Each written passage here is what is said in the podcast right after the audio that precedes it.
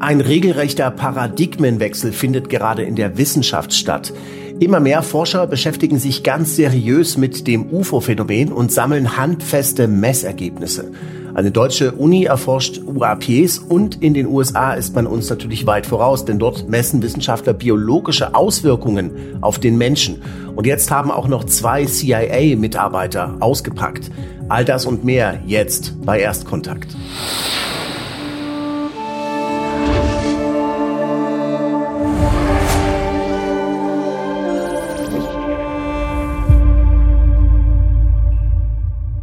Normalerweise eröffne ich diese Sendung immer mit dem Satz Willkommen bei Erstkontakt, der Sendung über das wohl wichtigste Thema, das auf die Menschheit zurollt. Nun, das derzeit wichtigste Thema, das auf die Menschheit zurollt, ist ein drohender großer Krieg, der uns heute, die Nachricht davon hat uns heute Morgen ähm, erreicht und äh, wir sind natürlich äh, völlig schockiert davon und haben auch äh, überlegt kurzfristig, dass wir diese geplante Sendung, die wir vorbereitet haben, abblasen und eine Sondersendung machen.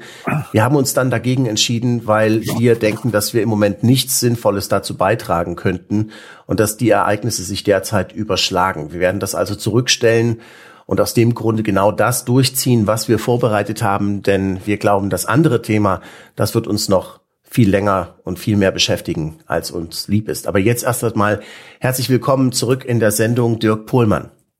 Ja, hallo. Ähm, das, äh, genau wie du es eben gesagt hast, äh, alles, was wir jetzt aus der Hüfte machen würden, ist äh, auf einem Informationsstand, der nicht viel besser ist als der, der Sie gerade erreicht. Und es wäre heute Abend schon Makulatur. Das Thema, was wir hier bearbeiten, hat sich in den letzten Tagen und Wochen ähm, weiter, äh, weiterentwickelt und äh, dort können wir Sinnvolleres als Journalisten beitragen als äh, bei den aktuellen Ereignissen. Wir sind keine Nachrichtenredaktion. Genau, so. Und ähm, wir möchten in dieser Sendung vor allem über ähm, teilweise spektakuläre äh, Forschungsergebnisse sprechen, die akademische Wissenschaftler von Universitäten über UFOs, Schrägstrich UAPs gesammelt haben. Äh, da finden ganz ähm, sensationelle äh, Forschungen statt, äh, vor allem in den USA. Und es mag auch an anderer Stelle äh, Forschungen geben, die da stattfinden, von denen wir nichts wissen.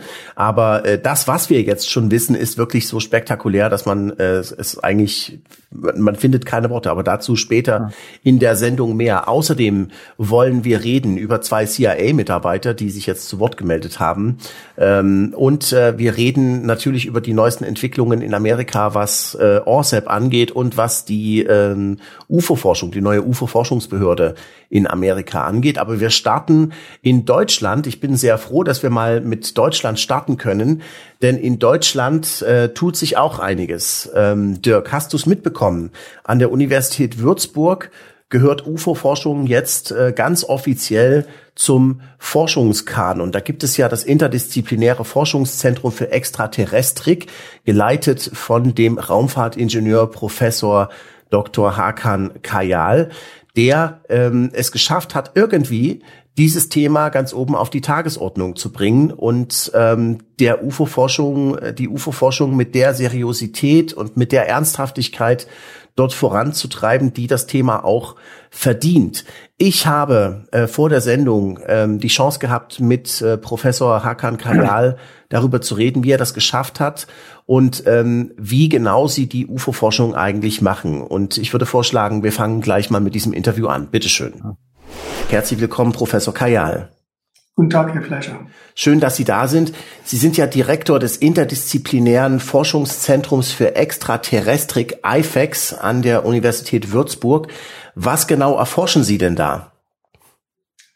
Also IFEX ist ein interdisziplinäres Zentrum für die Erforschung des Weltraums und es ist eingerichtet worden mit dem Ziel, die interdisziplinäre Zusammenarbeit äh, zu fördern äh, in den Bereichen zur Erforschung des Sonnensystems, des Weltraums als Ganzes, äh, der Sonne. Also im Prinzip kann man sagen, alles, was außerhalb der Erde ist, da, daher kommt der Name Extraterrestrik und soll das andeuten, soll erforscht werden. Also es geht äh, perspektivisch um Projekte, die wir gerne realisieren möchten hier.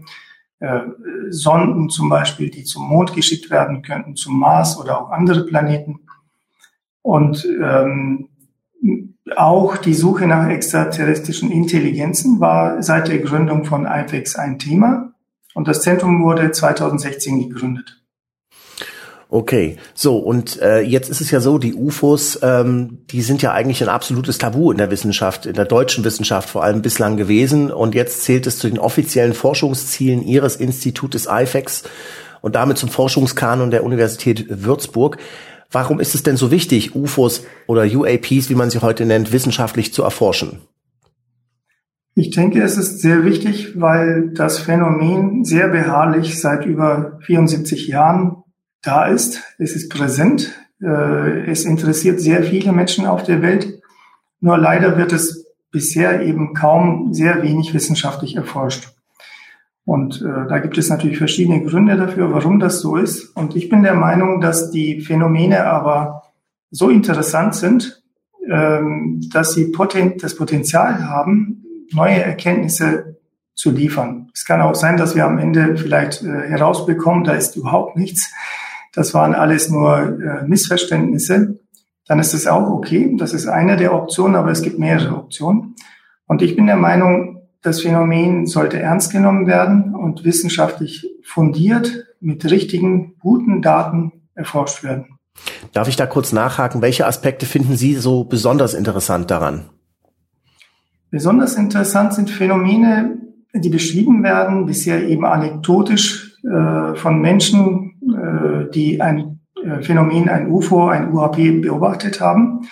Ähm, aber es gibt verschiedene Levels, äh, wann so eine Beobachtung wirklich interessant auch für uns wird. Besonders interessant wird es, wenn es nicht nur ein Mensch ist, sondern mehrere. Noch interessanter wird es, wenn auch nicht nur ein, sondern mehrere Instrumente gleichzeitig parallel dazu beteiligt waren, so dass man auch objektive Daten darüber sammeln kann. Es wird noch interessanter, wenn qualifiziertes Personal, äh, was sich mit äh, Flugzeugen, Luftfahrzeugen im Allgemeinen oder Raumfahrzeugen auskennt, auch involviert war.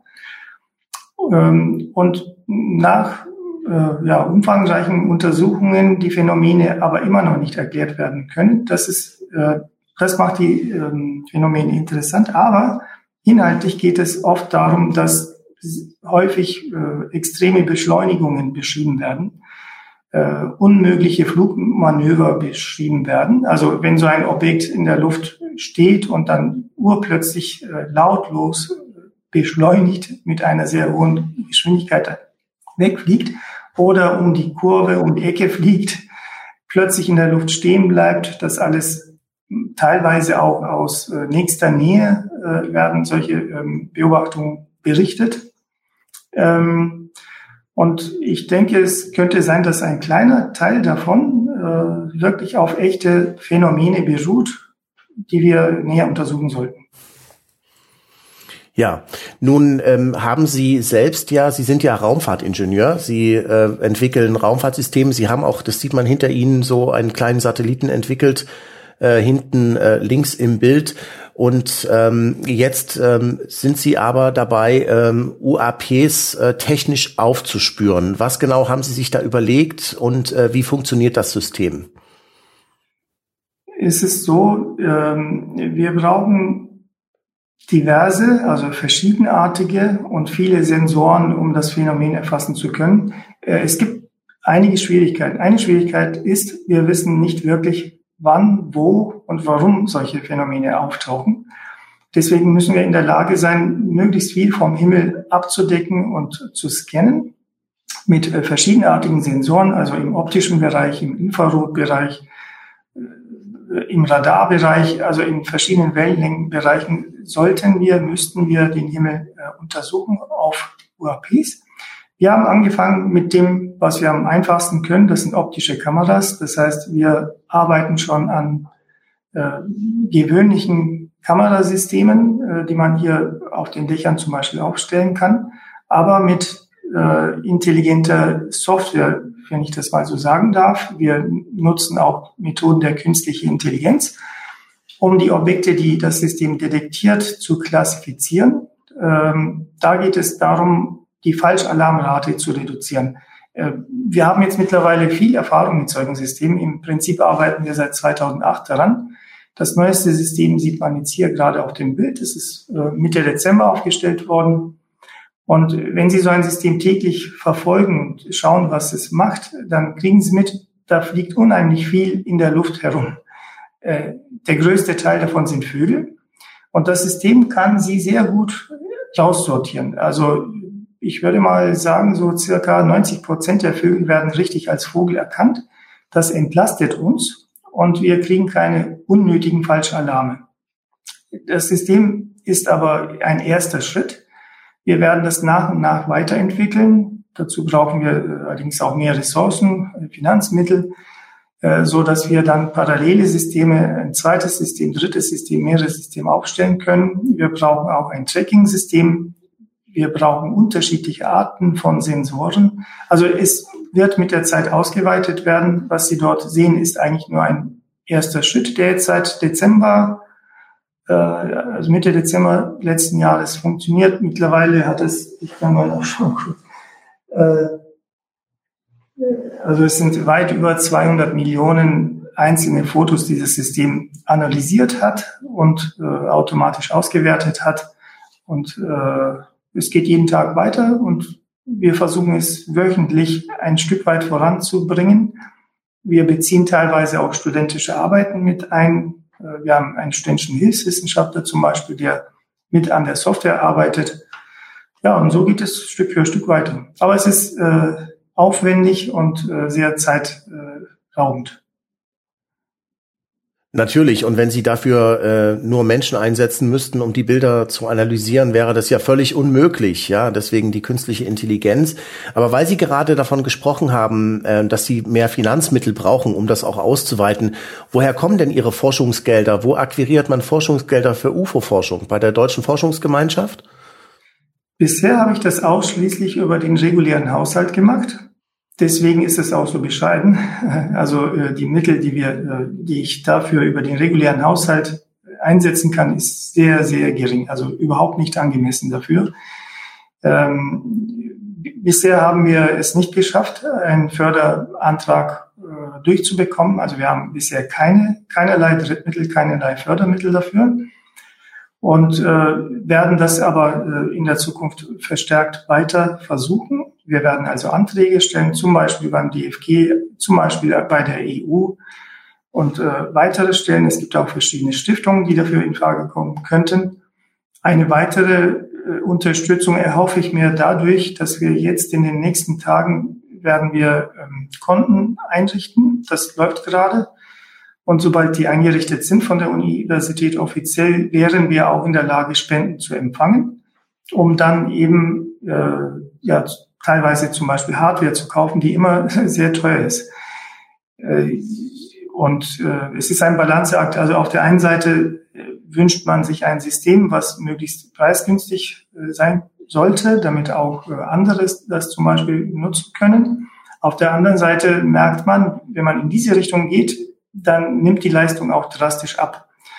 Sobald man mehr möchte, äh, werden die Systeme auch automatisch teurer. Wir versuchen einen parallelen Ansatz. Äh, auf der einen Seite wollen wir unsere teuren, leistungsfähigen, äh, leistungsfähigeren Systeme weiterentwickeln, aber das braucht eben viel Geld. Auf der anderen Seite und parallel dazu sind wir gerade dabei, auch kostengünstige, mit kostengünstig meine ich im Rahmen von unter 1000 Euro, einige hundert Euro, äh, Systeme zu entwickeln, die natürlich nicht die Leistung haben, die wir bei den äh, größeren Systemen haben, aber dafür können, können sie dann in größerer Anzahl äh, aufgestellt werden, ähm, sobald wir das fertig entwickelt haben. Und sie können auch verteilt werden an verschiedene andere, die daran interessiert sind. So wollen wir sozusagen eine Palette von Instrumenten weiterentwickeln. Und das geht aber nur mit der Zeit und nicht von heute auf morgen. Ja, ähm, Sie haben gerade gesagt, Sie bestreiten das eigentlich alles aus den Haushaltsmitteln, die Sie eben an Bord haben. Aber äh, gibt es denn Interesse von anderen äh, Akteuren, von äh, nichtstaatlichen äh, Institutionen, vielleicht auch von der deutschen Bundeswehr? Bisher nicht. Nein, ich, äh, aber ich bin, ähm, wir haben das Thema UAP in das IFEX äh, erst seit vor ein paar Wochen offiziell reingebracht. Und ähm, mit dieser Erneuerung, mit dieser Ergänzung habe ich jetzt die Absicht, auf verschiedene Institutionen und Behörden zuzugehen, also zum Beispiel ähm, Luftfahrtbundesamt oder Deutscher Wetterdienst oder andere Forschungsinstitutionen wie das Max-Planck-Institut, äh, relevante äh, Abteilungen davon natürlich, äh, so dass wir die Expertise ähm, erweitern können und auch eine koordinierende Rolle einnehmen können, die, die, die, die das Know-how dieser einzelnen Institutionen oder Behörden zusammenbringt. Ich denke, so etwas fehlt in Deutschland. Wir brauchen etwas, was äh, übergreifend koordinierend wirkt. Natürlich haben wir nicht die Expertise über alles, was es äh, gibt, was den Luftraum betrifft. Und diese müssen wir einholen von den richtigen Experten. Aber wir können sehr wohl als koordinierende Stelle dafür ähm, wirken. Und dann erhoffe ich mir natürlich in Zukunft, dass auch staatliche Stellen, wie auch Sicherheitsbehörden zum Beispiel, ähm, äh, dass wir eine Schnittstelle schaffen können, um da auch äh, entsprechende Informationen, Meldungen zum Beispiel äh, nutzen zu können und diese dann auswerten zu können auf wissenschaftlicher Grundlage. Also, dass Sie die Informationen von der Bundeswehr bekommen, nicht umgekehrt, dass Sie die Informationen an die Bundeswehr schicken. Beides. Also, wir, wir sind offen für alles. Äh, das Einzige, was wir möchten, ist ja, das Phänomen auch zu klären. Äh, natürlich sind wir dann dementsprechend an jeder Information äh, interessiert, die natürlich ein gewisses Maß an Qualität aufweisen muss. Und da wären wir natürlich interessiert, mit den Behörden zu kooperieren. Ich hoffe, dass das in der Zukunft gelingen wird. Und abgesehen davon, wie gesagt, auf der wissenschaftlichen Seite äh, hoffe ich, dass wir auch Kooperation eingehen können. Das wird, so ist meine Hoffnung, mit der Zeit wachsen, so dass wir aus verschiedenen Richtungen die Expertise nutzen können, sowohl technische als auch wissenschaftliche, äh, jeglicher Fachrichtungen. Also es ist wirklich ein sehr interdisziplinäres Phänomen, meiner Meinung nach. Da gehört nicht nur die Technik dazu, sondern auch äh, psychologische Aspekte, zum Beispiel soziologische Aspekte, äh, sollten da auch mit äh, betrachtet werden. Und genau dafür ist dieses Zentrum ja da, äh, das IFEX, äh, um solche interdisziplinären Aspekte eben zusammenbringen zu können. Ja. Nun äh, gibt es ja in äh, den USA ganz ähnliche Projekte, äh, UAPX, Galileo-Projekt von Professor Avi Lob, äh, sind Sie mit denen schon mal in Austausch getreten? Ähm, tauschen Sie sich aus? Gibt es da eine Zusammenarbeit, die angedacht ist? Also es gibt Gruppierungen in USA, wo ich auch ähm, teilweise mit involviert bin, nicht mit allen, aber mit ähm, einigen, genau genommen zwei im Moment. Äh, ich denke, es ist wichtig, zusammenzuarbeiten. Äh, die Gruppierungen, sofern sie äh, auf wissenschaftlicher Grundlage arbeiten, äh, und seriös äh, an dem Thema forschen, können eine äh, Bereicherung sein. Äh, diese würde ich nicht ignorieren und das ist auch der Grund, warum ich äh, doch auf die Erfahrung und das Phänomen geht ja, wie gesagt, über 70 Jahre zurück. Und es gibt einige Gruppierungen, die wirklich seriös an dem Thema schon seit über 70 Jahren arbeiten. Und ich bin der Meinung, diese Erfahrung, diesen Erfahrungsschatz sollte man nicht ignorieren, sondern mitnutzen. Aber es ist immer ein Balanceakt. Was ist jetzt äh, seriös genug und was nicht? Es ist natürlich im Einzelfall immer zu entscheiden. Mit der, äh, mit dem Galileo-Projekt, was Sie erwähnt haben, da war ich am Anfang kurz ähm, mit dabei, aber ähm, im Moment haben wir keinen Kontakt. Das kann aber in Zukunft sich wieder ändern. Ähm, es gibt einige Ansätze, wo ich anderer Meinung war, wie man vorgehen sollte und äh, deswegen haben wir jetzt im Moment keinen direkten Austausch. Aber das kann sich in Zukunft wieder ändern. Ja, auf jeden Fall, das Feld ist in Bewegung. Ähm, es gibt immer mehr Wissenschaftler, die sich damit seriös, ernsthaft, akademisch beschäftigen. Und Sie sind die Speerspitze in Deutschland. Und ich wünsche Ihnen viel Erfolg bei Ihrem Vorhaben. Vielen Dank. Dankeschön für das Interview, Professor Hakan Kayal. Wiedersehen. Vielen Dank nochmal an äh, Professor Hakan Kayal. Es gibt übrigens, äh, was ich wirklich super finde, ähm, auch äh, hier zusammenarbeiten. Äh, also auch wenn Professor Kayal nicht mit dem Galileo-Projekt äh, zusammenarbeitet, aber er arbeitet in der Tat mit einem äh, deutschen UFO-Forschungsverein zusammen, nämlich mit der GEP, ähm, die Gesellschaft zur Erforschung des UFO-Phänomens e.V., bei der ich ja auch Mitglied bin, wie auch in den anderen UFO-Vereinen. Die ist jetzt ein assoziiertes Mitglied und er arbeitet auch mit Professor Erling äh, Arlingstrand Arlingstrand heißt das auf Norwegisch, äh, zusammen von äh, vom Ostfeld University äh, College, äh, den ich übrigens auch kürzlich interviewt habe und zu, mit dem es ein sensationelles Interview geben wird in nächster Zeit hier auf Exo Magazin TV. Nicht nur was die Hessdalen-Lichter angeht, die er erforscht, sondern auch äh, insbesondere seine eigenen UFO-Erfahrungen, über die er, soweit ich weiß, äh, noch nirgendwo öffentlich weiter gesprochen hat. Und äh, die haben es wirklich ähm, in sich. Ja, und ähm, was ich wirklich, was ich wirklich sensationell finde, ist, dass wir das jetzt an der deutschen Universität haben. Also ähm, es sieht so aus, Dirk, als müsste dein äh, Psiram-Artikel über dich äh, demnächst überarbeitet werden. der ja anfängt mit äh, der UFO, der Ufologe äh, Fuhrmann. Und ja, ja. Also die, sozusagen äh, das, äh, wie gesagt, Rückzugsgefechte werden das werden. Ähm, da haben wir ja schon mehrfach drüber geredet. Interessant ist, äh, dass der, der Durchbruch ist eigentlich, äh, dass ähm, Hakan Kayal es ähm, jetzt wagt und wagen kann, ähm, mit diesem Thema äh, als Universitätsprofessor umzugehen, was eigentlich eine Selbstverständlichkeit sein, Selbstverständlichkeit sein sollte.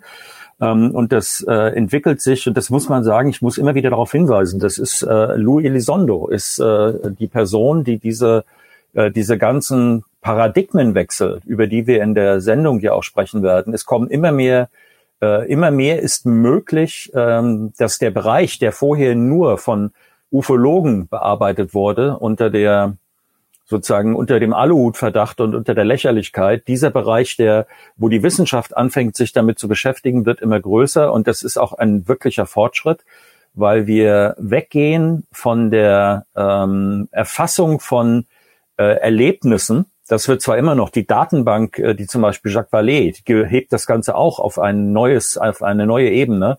Ähm, auch dort gibt es, äh, sind die Fortschritte wichtig. Aber vor allen Dingen ist es so, dass es nicht mehr nur retrospektiv darum geht, wer hat was äh, äh, gesehen, äh, was ist dort gemessen worden, was war auf dem Radarschirm, was ist die wahre Geschichte, was haben wir gehört, was steht dahinter, welche Dokumente gibt es, sondern es geht jetzt tatsächlich in den Bereich der Forschung. Und das ist äh, wir haben ja überlegt, äh, also sozusagen, ob man das als Quantensprung bezeichnet. Wir wollen das nicht unbedingt zu dick machen, aber es ist tatsächlich das äh, dass äh, es jetzt äh, auch im, also sozusagen die, die Möglichkeit, sich damit zu beschäftigen, eröffnet äh, die Beschäftigung auch mit Bereichen, die vorher eigentlich unglaublich gewesen wären. Und genauso unglaublich war es, dass an einer deutschen Uni sich ein Professor damit beschäftigen kann, ohne dass er seinen Job verliert. Also ein Riesenfortschritt für die Wissenschaft ja, sozusagen, dass sie sich ähm, ihr, ihr angestammtes Gebiet, nämlich die äh, Erforschung des bisher Unbekannten, auch auf diesem Gebiet zurückerobert.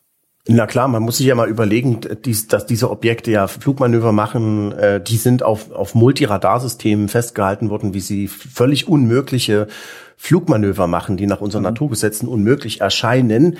Mhm. Äh, das hat bislang natürlich vor allem das Militär interessiert. Ähm, deswegen denke ich auch, dass äh, Professor Kajal da durchaus einiges äh, mit seinen Kameras einfangen könnte. Hier gucken wir mal zum Beispiel, die italienische Luftwaffe hat erst kürzlich äh, den Jahresbericht über die gemeldeten UFO-Sichtungen im Jahr 2021 veröffentlicht. Das kann man sich ja dort runterladen äh, auf der Webseite der italienischen Luftwaffe ganz einfach.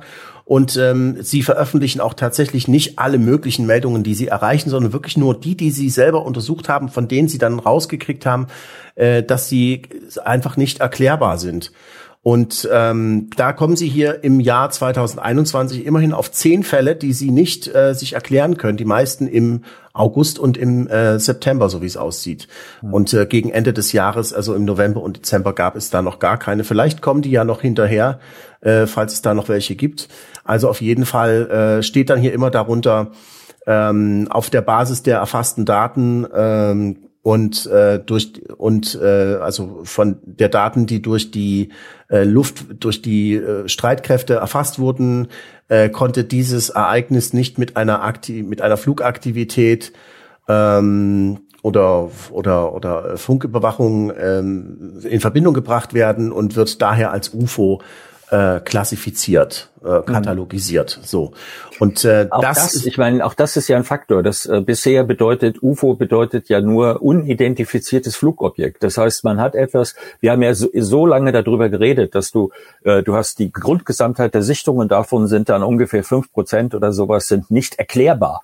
Und in diesem nicht erklärbar sucht man nach Erklärung und dann äh, haben wir immer darauf hingewiesen, dort gibt es aber äh, nicht nur Lichtpunkt am Himmel, sondern Radardaten. Die Sachen sind so merkwürdig, dass die Erklärungsmuster, die wir haben, dafür nicht ausreichen. Und darüber sind wir jetzt auch raus. Das heißt, diese fünf Prozent, also es geht nicht darum, gibt es überhaupt etwas, sondern es geht jetzt darum, diese fünf Prozent zu untersuchen ähm, und ähm, äh, sich darüber Gedanken zu machen, mit äh, äh, wie wir, also eigentlich, wie wir auf diesem Weg weiterkommen können. Das heißt, äh, äh, um es nochmal zu sagen, der Bereich der Wissenschaft äh, ist jetzt an diesem Thema dran. Es ist nicht mehr der Bereich der Phänomenologie, hätte man früher gesagt. Also haben wir was beobachtet, gibt es da etwas oder die Frage von wie viel Verschwörungstheorie, wie viel Verschwörung ist in der Verschwörungstheorie, die andere Leute behaupten, sondern wir sind dabei, dass jetzt ähm, sich in diesen fünf Prozent Leute anfangen, relevant Gedanken zu machen. Wir reden also nicht mehr davon, gibt es das überhaupt? Das ist eigentlich seit 2017, wurde ja auch beschrieben, zum Beispiel in dem Gespräch, auf das wir später noch eingehen, zwischen Nolan und Friedman, dass sie gesagt haben, äh, das war so ein Wow, äh, Wow-Effekt. Und zwar deswegen, darüber wurde auch geredet, weil es so viele dieser Sichtungen gab, so viele von diesen nicht mehr anzweifelbaren Sichtungen innerhalb einer Kaste, nämlich des Militärs, der amerikanischen Marine, dass das äh, quasi den, den Füllpegel überschritten hat oder der kam, äh, der Strohhalm war, dass der, der den Rücken des Kamels brechen ließ, so sagen das die Angelsachsen ja. Also man packt immer einen neuen Strohhalm drauf und irgendwann ist es zu viel. Und da sind wir mittlerweile angekommen. Insofern ist es tatsächlich eine Zeitenwende. Also das kann man sagen. Das kann man wirklich sagen. Und ähm, äh, tatsächlich, ähm, äh, wir haben ja in den letzten Sendungen schon darüber berichtet, dass in den USA jetzt eine UFO-Forschungsbehörde eingerichtet wird, mhm. ähm, unter äh, der Leitung des Militärs zwar, aber immerhin müssen die ähm, jährlich unklassifiziert, also nicht geheime Berichte an die Öffentlichkeit rausgeben und ähm, sind vor allem dazu äh, angehalten worden, erstmal rauszukriegen, was wissen denn die anderen Waffengattungen überhaupt? Was, was weiß das Militär überhaupt? Was wissen die Geheimdienste und so weiter? Das sieht ja so aus, als wäre da UFO-Wissen bei allen möglichen US-Sicherheitsbehörden ähm, und auch bei privaten Vertragsunternehmen verstreut. Und das müsste man jetzt erstmal bündeln, um rauszukriegen, um was es da eigentlich geht. Und ähm, eine äh, bestimmte Waffengattung des US-Militärs hat sich nicht besonders hervorgetan mit Transparenz um es mal äh, vorsichtig zu sagen. Äh, ganz im Gegenteil, die US-Luftwaffe ist sozusagen, ähm, wie nennt man das? AWOL, äh, absent without äh, leave, also Fahnen, fahnenflüchtig. Das ist Fahnen, der Ausdruck für fahnenflüchtig. Fahnenflüchtig, äh, was das UFO-Thema angeht. Äh, es ist hier ein äh, sehr wichtiger Artikel erschienen, ähm, ein sehr wichtiger Übersichtsartikel ähm, der geschrieben wurde äh, im Februar von äh, Christopher Mellon, dem ehemaligen stellvertretenden stellvertretenden äh, Verteidigungsminister für Geheimdienste oder sowas. Ich kriege den Titel immer nicht zusammen auf Deutsch. Und er hat äh, in diesem Artikel zusammengefasst, ähm, dass die ähm, also ziemlich ziemlich äh, überzeugend dargestellt, dass die US-Luftwaffe wesentlich mehr wissen muss, als sie bislang äh, zugibt. Denn äh, es gibt hier ein, ein äh, Zitat, was hier unten drunter auch steht. Ähm, äh, das ist ein offizielles Statement der Pressesprecherin des US-Verteidigungsministeriums Susan Goff. Die, hat die wir ja auch schon gut kennengelernt haben, ne? mit ihren verschiedenen Kapriolen, Salto vorwärts, Salto rückwärts, Salto zur Seite. Genau. Bei ihren Äußerungen zu dem Thema. Ja. Genau. Und sie hat und sie hat hier gesagt, ähm, ähm, das Verteidigungsministerium und das Verteidigungsministerium und alle militärischen Abteilungen nehmen jedes Eindringen unbefugter Luftfahrzeuge in unsere Übungsplätze oder ausgewiesenen Luftraum sehr ernst und prüfen jede Meldung. Wir haben also alle, jede und jede in dieser Meldung drin. Aber äh, interessanterweise scheint das für die Luftwaffe nicht zuzutreffen. Ja, das ist PR-Sprech. Das ist PR-Sprech, was sie macht. Also sie versucht, äh, die, die Aufgabe ist, äh, nichts zu erzählen, was äh, nicht für die Öffentlichkeit bestimmt ist und gegenüber der Öffentlichkeit den Eindruck zu erwecken, als wenn man die Situation komplett unter Kontrolle hat. Und äh, in diesem Fall ähm, ist jetzt, ich meine, da werden wir jetzt langsam hinkommen. Dieser Artikel von Christopher Mellon, das ist übrigens äh, Deputy Assistant Secretary of Defense for Intelligence in äh, den alten, also Clinton und Bush Regierung war das. Und Christoph, also das ist ein Staatssekretärsposten, kann man sagen, in Deutschland. Ähm, äh, er ist also nicht ganz oben, aber er ist äh, an der Schwelle zu ganz oben, äh, damit angesiedelt mit Kenntnissen von ganz oben. Ähm, er ist, ähm, das ist ein hervorragender Artikel, den er dort geschrieben hat, weil er äh, nicht äh, akribisch einfach auflistet, an, an welchen Sensorik-Einheiten, äh, also Einheiten, die Sensorik zur Verfügung haben, das überall da gewesen sein muss. Er weist ja zum Beispiel darauf hin, dass die Marine, von der wir diese Videos haben, in demselben Gebiet war auch die Luftwaffe mit, äh, mit Überwachung beteiligt. Also das ist nicht so weit draußen, dass es nicht Teil der US Air Force äh, Überwachung gewesen sein müsste. Er weist uns also darauf hin, dass wir äh, sozusagen diese diese äh, die Rückzugsgefechte, die ich jetzt beschrieben habe, äh, für Deutschland in der Wissenschaft, äh, also das heißt von den Leuten, die behaupten, alles kein Unsinn, äh, wer sich damit beschäftigt, den bestrafen wir mit dem Ende seiner Karriere, das ist vorbei. Und jetzt kriegen wir mit durch diese Leute Christopher Mellon, äh, und Luis Elizondo, nochmal, ich, äh, das sind die Leute, die uns das alles möglich gemacht haben, äh, weist darauf hin, dass die äh, innerhalb des Militärs der Aufklärungswille doch sehr unterschiedlich ist. Und das, was die Sprecherin gesagt hat, kann man äh, also wäre die nächste Frage dann von Mellon, sollte sein, äh, äh, dann zeig uns doch mal, was ihr habt. Genau das hat er ja getan in dem Artikel. Dann zeigt doch, wenn ihr alles erfasst habt. Es kann nicht sein, dass die Navy in einem Gebiet etwas erfasst und ihr seid auch da und ihr habt nichts erfasst. Dann seid ihr entweder militärisch nicht brauchbar, weil euch Sachen entgehen, oder ihr lügt. Diese zwei Möglichkeiten gibt es ja nur, wenn sie behaupten, dass es da nichts gäbe. Ganz also genau. Sie müssen jetzt die, damit rauskommen.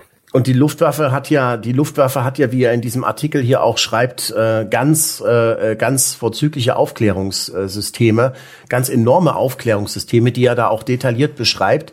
Ähm, er sagt, es gibt also, wenn man das bedenkt, überhaupt keinen Raum mehr für Behauptungen der Luftwaffe, dass sie entweder nichts wissen, also dass sie keine UAP-Daten hätten, oder dass sie alles wissen und sagen, wir konnten alles, was wir erfasst haben, identifizieren. Ähm, das wäre die andere Konsequenz. Ne? Die andere Konsequenz, wenn diese Aussage stimmen sollte, was sie mit Sicherheit nicht ist, wäre, dass sie, äh, dass sozusagen der Punkt ist ja, eben dieses Ungeklärte. Wenn wir sagen, äh, die Gesamtheit der ungeklärten Ereignisse, davon fünf Prozent, die äh, extrem interessant sind. Und wenn Sie äh, sagen könnten, wenn Sie also in jedem einzelnen Fall eine hinreichend gute Erklärung hätten, was das sei, äh, dann wäre es das anderes. Was aber auch schon, das ist alles hypothetisch. Guckt euch die Videos an, guckt euch die Interviews mit den Navy-Piloten an. Äh, wenn dann jetzt jemand noch behaupten will, äh, ja, das war die, der Planet Venus, der da neben euch hier geflogen ist, an dem Ort aufgetaucht ist, wo ihr vorher gesagt habt, dass ihr euch treffen werdet, äh, als äh, militärische Einheit, ist einfach gaga. Also das heißt, äh, es ist ein neuer, brillanter Flankenangriff von Christopher Mellon darauf, um diese Druckkörper, der diese Kenntnisse in sich gehalten hat, einen neuen Riss reinzumachen, damit wir darüber etwas erfahren können. Ich meine, wir müssen uns mal vor Augen halten, dass in diesem ähm, Bericht, der vom Direktor der nationalen Geheimdienste vom ODNI äh, rausgekommen ist, im Juni, äh, dass da von 144 ungeklärten, nein, von 144 untersuchten Berichten die Rede ist äh, von denen 80 von mehreren Radarsystemen gleichzeitig erfasst worden sind und nur ein einziger Fall konnte aufgeklärt werden als ein Luftballon.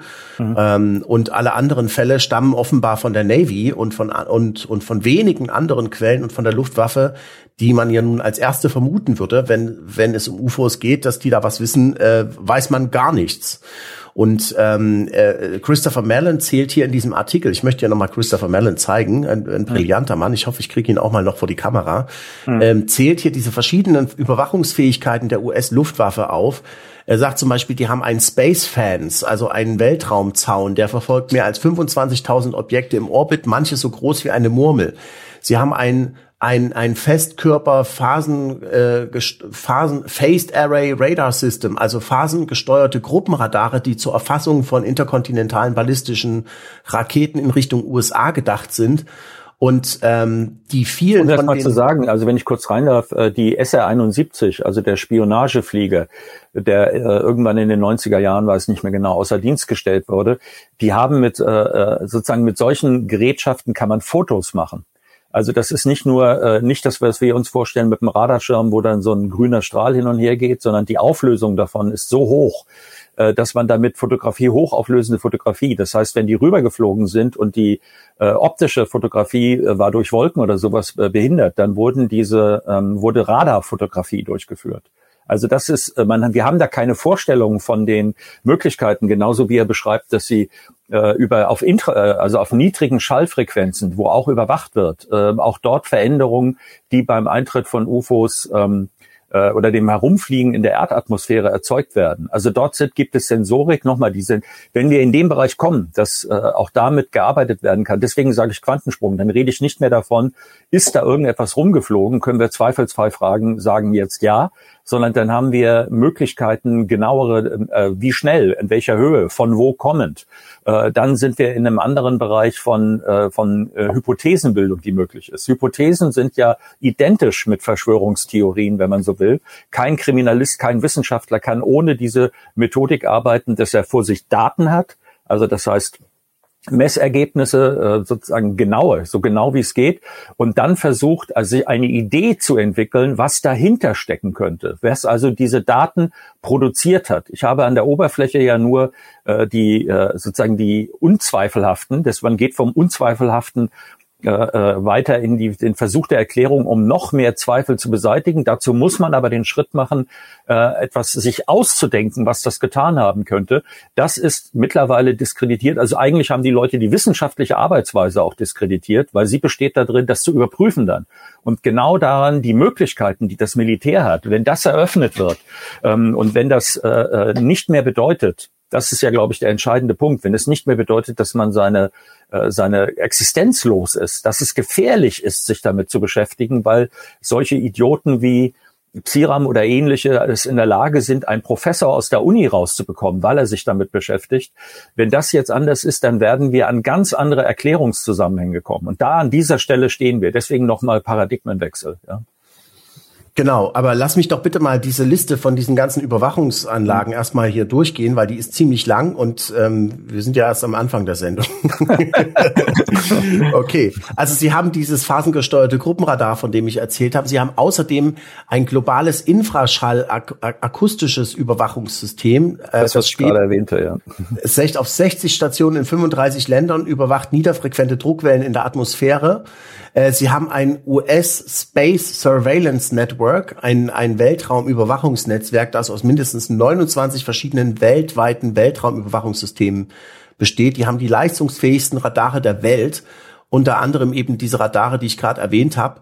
Ähm, und die sind in der Lage, Berichten zufolge ein basketballgroßes Objekt in 22.000 Meilen Entfernung zu erkennen. Also das ist unfassbar, äh, was die können. Die sind, ähm, die haben zum Beispiel im Jahr 2015 äh, fast sieben Millionen Beobachtungen äh, mit diesem System gemacht. Und äh, dann ist es sehr schwer vorstellbar, dass ihnen die UFOs da entgangen sind. Dann haben sie noch ein äh, weltraumgestütztes, äh, ein Satellitennetzwerk, das Infrarotstrahlung im, äh, äh, überwacht. Diese Satelliten kursieren im mittleren Erdorbit, überwacht alle Infrarotenergiequellen, die es gibt, war ursprünglich zur Erfassung von Raketenstarts gedacht, aber es gibt aber auch, sagt Mellon, nicht klassifizierte Berichte darüber, dass äh, dieses System auch UFOs in der Erdatmosphäre erfasst hätte. Und das ist, wie gesagt, ein Mann, der äh, früher für die, ähm, äh, also der sehr, sehr tief in der Geheimdienstwelt war und auch ähm, mit äh, nicht bestätigten, äh, also mit Black Projects und sowas zu tun hatte. Also der weiß, wovon er redet, dieser Mann. Äh, dann haben sie noch ein aktives elektronisches, äh, phasengestütztes äh, Radarsystem. Das ist so ähnlich wie dieses Aegis-Radarsystem bei der US-Marine. Ähm, wo also alle möglichen Radarsysteme zusammengeschaltet werden in einen, in, in einen Überblick und dann wird ein Objekt sozusagen trianguliert von allen möglichen Seiten, Höhe und alles Mögliche und wird dann auf dem Computerbildschirm dargestellt. Das ist eine wertvolle Informationsquelle äh, weil sie ähm, also diese UAPs über große Gebiete verfolgen können damit. Und dann gehört natürlich, was ist eigentlich mit der Federal Aviation Administration, mit der amerikanischen Luftaufsichtsbehörde? Die meldet ja ihre ähm, alle Vorkommnisse an NORAD, das North American Air Defense System heißt es, glaube ich, ne? Hm. Äh, das nordamerikanische militärische Frühwarnsystem, Frühwarnsystem. Frühwarnsystem, was auch mit Kanada geteilt wird übrigens. Und äh, NORAD hat ja Zugang zu allen Daten von allen FAA-Standorten. Was ist also mit den ganzen UAP-Berichten der, UA, der, der FAA, die, Nor, die NORAD äh, von 2004 bis 2021 bekommen hat? Ja, und ähm, er sagt außerdem, erzählt außerdem verschiedene Gründe auf, warum die, der Standpunkt der, ähm, der US-Luftwaffe ähm, unglaubwürdig ist, dass sie nichts über UFOs wissen oder dass sie nichts gemeldet haben. Es gibt ja zum Beispiel gemeinsame Übungen, was du vorhin erwähnt hast, zwischen US-Marine und Luftwaffe in denselben Gebieten, mhm. wo seit 2015 vor der Ostküste von den USA UAPs gesehen worden sind. Darüber hat die Navy berichtet, die Air Force nicht. Dann gibt es Presseberichte über UAP-Kontakte der US-Luftwaffe von 2017 zum Beispiel, äh, als da ein Objekt ähm, in etwa 35.000 Fuß über Nordkalifornien in Richtung Oregon geflogen ist. Und in einem anderen Fall hat American Airlines äh, bestätigt im März 2018, dass eins ihrer Flugzeuge beim Überfliegen von Arizona ein nicht identifiziertes Objekt gesehen hätte. Daraufhin hat natürlich die Luftaufsichtsbehörde andere Flugzeuge in der Nähe kontaktiert und auch ein anderer Pilot konnte die Sichtung bestätigen und so weiter. Diese Fälle müssen auch an NORAD gegangen sein. Und äh, NORAD müsste über diesen Vorfall in Echtzeit informiert gewesen sein. Und es gibt natürlich, was NORAD angeht, unzählige historische Fälle auch, ja. So, also das alles ähm, zeigt, ähm, äh, dass äh, die US-Luftwaffe wesentlich mehr wissen muss, als sie zugibt. Und Mellon sagt, sollen wir etwa glauben, dass die US Air Force nachträglich Erklärungen für alle 9000 UAPs in diesem Fünfjahreszeitraum und für jeden einzelnen der tausenden Fälle hat, die seit 2015 aufgetreten sind? Hm. Er sagt, ähm, dass äh, man jetzt als Politiker, und ich nehme an, das ist auch der Grund, warum er diesen Artikel überhaupt geschrieben hat, ähm, er sagt, dass man äh, jetzt als Politiker der US-Luftwaffe ganz wichtige, äh, dringende Fragen stellen sollte. Äh, und zwar und zwar Fragen, die äh, die Luftwaffe durchaus in Bedrängnis bringen könnten. Also stimmt es zum Beispiel, dass die Luftwaffe zu keinem der 144 UAP-Vorfälle beigetragen hat, die in dieser vorläufigen Bewertung des äh, Direktors der nationalen Geheimdienste stehen? Und wenn ja, warum ist das eigentlich so? Was ist die Ursache für die Verzögerung der US-Luftwaffe? Dann ähm, welche US Air Force Beamten waren für die Unterstützung der UAP Task Force verantwortlich und welche Maßnahmen haben Sie in diesem Zusammenhang ergriffen? Welche US-Luftwaffenkommandos wurden von der US-Luftwaffe bei der Vorbereitung einer Antwort auf die Taskforce kontaktiert? Haben einige der kontaktierten Organisationen nicht geantwortet? Ähm, und äh, also es geht viel darum, warum, warum die eigentlich nicht dazu beigetragen haben zu dem Bericht, ja. Ähm, dann, äh, was auch sehr interessant ist, es wurden einige Aufsichtsausschüsse der Luftwaffe darüber informiert, dass die, dass die Luftwaffe im vergangenen Jahr ihr Personal gewarnt hat, sich nicht ohne vorherige Genehmigung an die UAP Taskforce zu wenden. Und es gibt auch äh, Berichte, dass Personen, die an einem geheimen DOD-Chatroom zu UAP-Fragen teilgenommen haben, anschließend vom Office of Special Investigations, also vom Luftwaffengeheimdienst verhört ja. worden mhm. sind und sie gewarnt und sie verwarnt haben und gesagt haben, sowas macht ihr nicht nochmal. Mhm. Ähm, ist das zutreffend? Stimmt das? Ja, also das heißt, es sieht so ganz so aus. Ich meine, er verpackt das hier als Frage, aber es, es gibt ja einen Hintergrund, warum er, warum er das sagt. Ja, es sieht also so aus, als hätte die US-Luftwaffe, so wie es damals auch schon ein Senator gesagt hatte, ähm, oder war es nicht, es war der ehemalige CIA-Chef in der New York Times 1960, glaube ich, ja. Die Luftwaffe hat ihr Personal zum Schweigen gebracht und lässt das alles lächerlich erscheinen und so weiter. Daran scheint sich bis heute nichts äh, geändert zu haben. Und es gibt viele weitere Fragen, die er da stellt. Ähm, die, auf die ich jetzt hier nicht alle nochmal eingehen möchte, aber auf jeden Fall, äh, die finden sich alle in dem Artikel, den wir hier verlinken für alle äh, Abonnenten auf Exo Magazin TV. Da findet man den Artikel und übrigens auch die Links äh, zu diesen Interviews äh, mit Christopher Mellon und äh, der fabelhaften Chrissy Newton, äh, mit der ich auch schon gesprochen habe, die ein echter Newcomer ist. Die arbeitet auch für The Brief, The Debrief. Ähm, mhm. Ist also die ist da sehr äh, sehr gut äh, dabei und spricht mit sehr interessanten ähm, Leuten. Ja, also äh, das alles muss ich man gerne noch einmal noch mal einordnen, ja. weil was du beschrieben hast, was Christopher Mellon ja gemacht hat, wie du sagst, das sind alles Fragen, äh, auf die die Antwort eigentlich klar ist, nämlich, dass sie nicht berichtet haben, dass sie nicht zutreffend, nicht wahrheitsgemäß berichten. Und wir sind eben ähm, früher wäre es so gewesen, dass wir uns darüber unterhalten hätten, äh, haben die etwas äh, mitgekriegt davon? Haben sie äh, von diesem Ereignis, von dem wir folgende Indizien haben, äh, ist das Ereignis real gewesen oder ist es äh, eine durchgeknallte Theorie von Leuten, die äh, gerne, die zu viel Akte X geguckt haben. Und das ist jetzt eben, was er jetzt macht, ist, er exploriert in diesem Ganzen, er stellt klar, was passiert ist, ist eine Kultur des Verschweigens, die ja auch in dem Bericht letzten Sommer benannt wurde, äh, dass das durchbrochen werden muss, wenn man darüber mehr erfahren will. Die Air Force hat so viel damit zu tun gehabt. Denkt also auch an Blue Book oder äh, Foreign Technology Division. Das heißt, sie haben ja viele Jahrzehnte ja, bereits ist ein Umgang damit eingerissen, der dafür sorgt, dass man sagt, nach außen nichts zugeben, nach innen äh, äh, gucken wir uns das vielleicht mal an, aber äh, es hat niemand damit Karriere gemacht, dass er gesagt hat, äh, ich finde, das ist eine Sache, über der wir uns unbedingt beschäftigen müssen. Ja, oder äh, oder oder oder denke auch an die denke auch an den Zwischenfall äh, von 2004 äh, USS Princeton. Da sind äh, nachdem der Vorfall bei der US Marine äh, passiert ist, äh, Mitarbeiter von der US-Luftwaffe auf diesem äh, Flugzeugträger, auf diesem Schiff aufgetaucht mhm. und haben die Radardaten konfisziert und mitgenommen. Wo sind die eigentlich? Was hat die Luftwaffe eigentlich damit gemacht? Das sind eben auch solche wichtigen Fragen, die er hier aufwirft. Und die, die Luftwaffe. Die Frage gar nicht, was haben die damit gemacht? Weil die Sache ist einfach, warum verstecken sie das? Also das heißt, warum, äh, warum sind sie angesichts von solchen Dingen äh, nicht in der Lage, eine wahrheitsgemäße Auskunft zu geben? Äh, und warum haben sie das nicht vorangebracht, sich damit zu beschäftigen? Also nochmal, es ist ja eine Kultur entstanden in diesem Bereich der Lüge, äh, die äh, sozusagen flächendeckend, also wo man auf der einen Seite behauptet, die Leute, die was sagen, sind Idioten äh, und wir wissen, da ist eigentlich gar nichts, aber wir haben es immer mit so Knallköpfen zu tun, die in den Medien äh, darüber reden und uns dazu zwingen, äh, äh wieder klarzustellen, dass es sich um all das nicht handelt. Also als ich meine Doku gemacht habe, war es ja der CIA-Chef, der äh, eine Arbeit herausgegeben hat, dass eigentlich von Anfang an nichts dahinter gestanden hat. Wie wir mittlerweile wissen, hat der gleiche Mann, den ich damals interviewt habe, war in der Abteilung der CIA, die sich damit beschäftigt hat.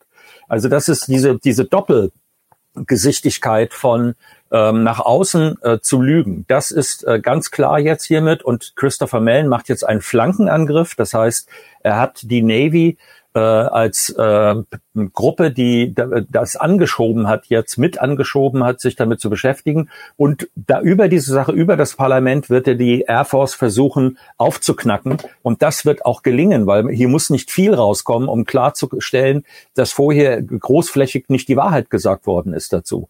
Also das sind, das sind alles jetzt ähm, Sachen, die möglich geworden sind durch dieses Verschieben der Beschäftigung damit aus dem Bereich von den UFO-Gruppen.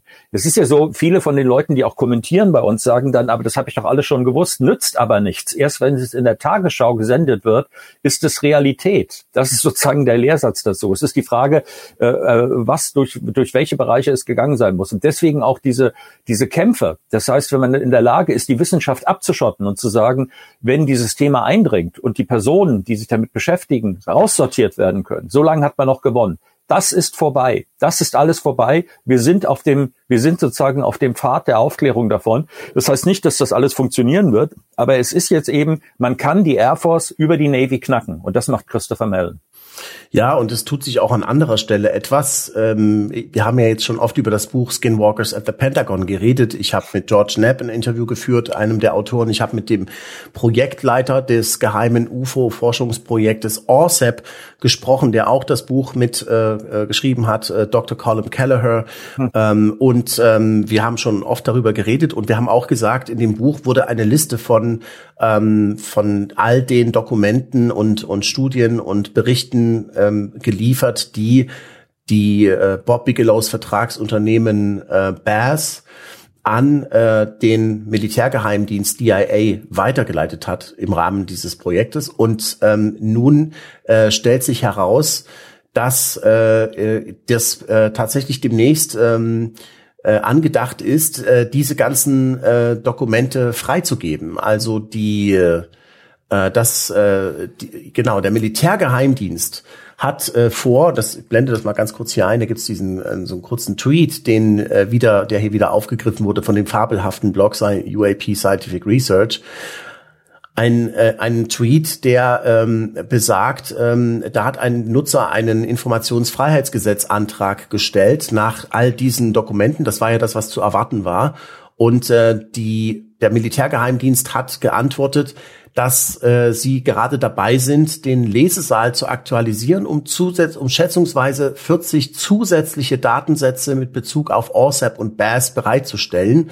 Das sollte in den nächsten Wochen verfügbar sein. Das bedeutet, also, dass ähm, wahrscheinlich diese ganze Liste, die da in dem Buch veröffentlicht wird, äh, dann jetzt auch freigegeben werden soll. Zumindest das, was freigegeben werden kann. Wir wissen, es gibt ja 32 ähm, wissenschaftliche Berichte, äh, von denen nur ein paar an die Öffentlichkeit gesickert sind, die im Rahmen von ORSEP gemacht wurden. Aber darüber hinaus gibt es ja noch ganz spannende Forschungsberichte, von denen man bis jetzt noch nichts erfahren hat. Zum Beispiel ähm, Untersuchungen von, von, von ORSEP ähm, in Brasilien auf der Halbinsel Colares, wo ja ähm, diese seltsamen äh, Phänomene waren, die die UFOs, äh, die die Menschen dort verfolgt haben und mit Strahlen beschossen haben.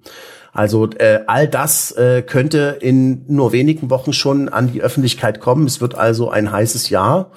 Ähm, ich hoffe, wenn äh, die Geschichte da in äh, Russland und Ukraine vorbei ist, dass wir uns dann dieser Sache wieder zuwenden können. Ja, mhm. das wird also, das wird ein wirklich, wirklich äh, spannendes Jahr. Eine, eine andere Sache ist, ähm, da gibt es ja den Generalinspektor, der, äh, wie heißt es eigentlich in Deutsch? In Deutschland gibt's auch so einen Generalinspektor der Bundeswehr, ne? Heißt das nicht so? Der der derjenige, bei dem man Beschwerden machen kann, wenn man ist, wenn man irgendwo ist bei der Bundeswehr. Du meinst jemand anders. Du meinst den Wehrbeauftragten. Der Generalinspekteur ist, äh, das ist sozusagen in den USA. Du meinst jetzt äh, die, äh, die Funktion, die dieser Mensch hat, äh, von dem du in den USA redest, wenn wir von der gleichen Sache reden, ist, dass man dort sagen kann, hier ist was schiefgelaufen. Also insgesamt äh, alle Fragen. Äh, hier ist äh, äh, hier läuft äh, über Korruption bei den Beschaffungen und so weiter. Also äh, Inspector General ist eine andere Funktion als Generalinspekteur in Deutschland. Generalinspekteur in Deutschland ist der Chef ähm, äh, der, der Bundeswehr und der Wehrbeauftragte ist jemand, der sozusagen die Interessen der Soldaten gegenüber der Institution vertritt. Also sowas wie, bei uns wird man fast, ich weiß nicht, wie man, so eine Funktion, also jemand, der sagt, ich passe hier auf, dass nichts schief läuft, ja, die, die haben wir gar nicht. Hm. Okay, also äh, in, in den USA gibt's jedenfalls diesen General Inspector ähm, und äh, der soll jetzt neu besetzt werden, dieser Posten. Und es hat sich da ein, äh, ein Bewerber jetzt ähm, vorgestellt und sozusagen sein Bewerbungsgespräch hier gehabt vor einem Ausschuss ähm, und äh, wurde da zu allen möglichen Themen befragt. Und da hat ihn auch die, das ist der Mr. Reed, das ist der Vorsitzende dieses Ausschusses. Und da hat ihn die Senatorin ähm, Kirsten Gillibrand, hier sehen wir sie gleich mal, hier, das ist sie, sie hat ihn in die Mangel genommen zu UAPs und hat gesagt, wollen Sie, wissen Sie denn Bescheid über diese ganzen ernsthaften Zwischenfälle, die da passiert sind? Ähm, und ähm, und äh, wird das, werden Sie das bei Ihrer Arbeit auch berücksichtigen? Haben Sie sich da schon mal eingelesen? Und dann sagt er jetzt hier, an der Stelle, nee, also da habe ich, davon habe ich jetzt noch nie gehört und das hat jetzt für mich keine weitere Rolle gespielt und so weiter. Und dann hakt sie auch noch mal nach und sagt, aber wollen Sie das jetzt nicht wirklich mal äh, machen? Ich, ich schlage vor, Sie beschäftigen sich erstmal mit der Sache und ähm, und gucken sich das genau an. Und äh, dann und dann sagt er hier, das fand ich so cool hier. Äh, ja, okay, kann ich machen. ja, okay, mache ich, ja. was auch wieder zeigt, dass das, was wir genau im Fokus haben, nämlich was tut sich da, äh, wie ist, ist die Entwicklung, ist nicht äh, ist nicht die ähm, nicht der Faktor, der in der normalen Sicherheitspolitik in den USA zum Tragen kommt. Die sind eher auf der US Air Force Linie. Es gibt aber eben Leute wie äh, wie Gillibrand, also die ja auch die, die, die den Ausschuss äh, ins, äh, ähm, äh, ins Leben gerufen hat. Also sie ist ja der, äh, diejenige, die den Entwurf, wie diese Untersuchung stattfinden soll, geschrieben hat. Also das nochmal die, äh, es gibt jetzt Flankenangriffe. Das heißt, innerhalb des Apparates sind Leute, die ganz dezidiert auf, äh, aus Aufklärung raus sind. Äh, die, für die Karriere dieses äh, Inspector General war es aber bisher überhaupt nicht wichtig. Auch das ist interessant. Jetzt wird das auf einmal zum Thema. Äh, also das heißt, auch dort ist, äh, ist eine andere Situation als vorher. Um als Kandidat in Frage zu kommen, musste man sich auf keinen Fall mit diesem Thema beschäftigen. Es kann jetzt aber etwas werden, was äh, die Karriere verhindern kann. Also das ist so ähnlich wie die, äh, sag ich mal, diverse Agenda, die von der linken Seite in die äh, Sachen eingeführt wurde, ähm, ist jetzt äh, diese, ähm, der äh, Kollege von Grenzwissenschaft aktuell hatte ja getitelt, äh, er muss nachsitzen. Ja, also er hat jetzt sozusagen, er hat seine Hausaufgaben nicht gemacht. Das ist das, was ihm vorgeworfen wird. Ist also, um zu erläutern, wie die ganze Situation sich entwickelt, sind alle diese Dinge sehr hilfreich. Also es ist nicht im Mainstream der Sicherheitspolitik, aber es ist an den Außenstellen der Sicherheitspolitik angekommen.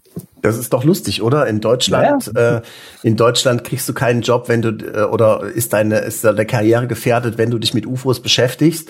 Und in Amerika ist deine Karriere gefährdet, wenn du dich nicht mit UFOs beschäftigst. Seit ein paar Monaten, ne? Das ist eine interessante Entwicklung. Wir haben wirklich, äh, deswegen, es kippt, ne? Also es hat so einen, so einen Kippfaktor. Und es wird ja auch höchste Zeit. Ähm, das mhm, muss man natürlich. wirklich sagen. Ja. ja. Also es passieren sehr, sehr viele spannende Sachen in, äh, in Bezug auf UFOs, über die wir jetzt hier noch äh, weiterreden. Und äh, die besten die Sahnestücke haben wir uns natürlich für den exklusiven Teil unserer Sendung aufgehoben. Gleich wollen wir hier im weiteren Verlauf nach dem Break ähm, auf Exo Magazin weitersprechen über zwei CIA-Mitarbeiter, die jetzt ausgepackt haben, über eigene Erlebnisse, die sie hatten und über die Zusammenhänge hinter den Kulissen der äh, Central Intelligence Agency. Wir reden außerdem über ähm, Material, das von UFO-Abstürzen getestet wurde und anomale ähm, äh, Prozesse im Gehirn, die äh, äh, dokumentiert worden sind und tatsächlich auch Hirnveränderungen von einem äh, ganz wichtigen Wissenschaftler und ein anderer Wissenschaftler äh, spricht ähm, über äh, die Wissenschaft äh, hinter der Skinwalker Ranch. Also wir hatten ja da gehört von dem Hitchhiker-Effekt, dass UFO-Zeugen dort in der Gegend oftmals ähm, paranormale Phänomene mit nach Hause nehmen, wenn sie dort nach Hause fahren. Und diese paranormalen Phänomene breiten sich dann bei denen zu Hause aus und die Familienmitglieder werden betroffen. Und, ähm, und äh, tatsächlich hat er auch handfeste Messergebnisse vorzuweisen, die parallel zu solchen Phänomenen stattgefunden haben. Das finde ich spektakulär. Davon hatte ich vorher noch nie gehört.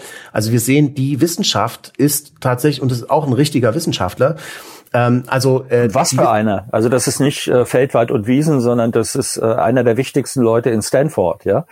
Das war Gary, das, genau. Also, Gary Nolan. Mhm. Genau. Und dann gibt's eben noch diesen anderen Wissenschaftler, über den wir jetzt auch noch reden werden. Und dann muss man wirklich sagen, also die Wissenschaft ist da tatsächlich hinter, hinter den Kulissen in den letzten Jahren sehr weit vorangekommen und das äh, bricht sich gerade Bahn in die Öffentlichkeit. Und es ist unfassbar, was diese Leute herausgefunden ich will haben. Eine Sache kurz, äh, was wirklich, wo ich gestern äh, ähm, äh, sozusagen, als ich mir das dann angeguckt habe in den Fotos, also es geht hier um Schädigungen im Gehirn. Es geht nicht um irgendwie, ich habe, habe ein merkwürdiges Gefühl gehabt, als das UFO an mir vorbeigeflogen ist. Es geht um nachweisbare, äh, mit äh, medizinisch bildgebenden Verfahren darstellbare Veränderungen, Schädigungen im Gehirn. Also das heißt, wir sind weit drüber hinaus von, äh, von dieser, äh, ich habe einen Lichtpunkt am Himmel gesehen Geschichte. Ja? Die gehen ja sogar so weit und sagen, ähm, äh, das ist, was sie da am menschlichen Körper messen können, am Immunsystem und am Gehirn und so weiter. Das ist wesentlich zuverlässiger als die Dinge, die die UFO-Zeugen tatsächlich von sich geben, was mhm. sie hm. denn gesehen hätten. Denn dann kann man sich täuschen und sie können sich, sie können vielleicht irgendwas falsch interpretiert haben, aber der Körper lügt nicht. Und das ist das Spannende dabei. Über all diese Sachen reden wir jetzt im weiteren Verlauf der Sendung, aber nur exklusiv für Abonnenten von Exo Magazin TV auf unserer Website, nicht auf YouTube YouTube. Äh, schaut mal rein, dort gibt's hunderte exklusive Videos, Interviews mit Experten, mit den weltweit führenden Experten in diesem Bereich, die ihr nirgendwo sonst findet. Und ich freue mich sehr drauf, mit euch jetzt die weitere Sendung zu bestreiten. Und für alle anderen auf YouTube ist jetzt Schluss. Aber schaut mal vorbei auf Exo Magazin TV. Wenn ihr euch wirklich für das Thema interessiert, sind das keine schlechten investierten 50 Euro. Das kann ich euch versprechen. Macht's gut hier auf YouTube und bis gleich auf Exo Magazin TV. you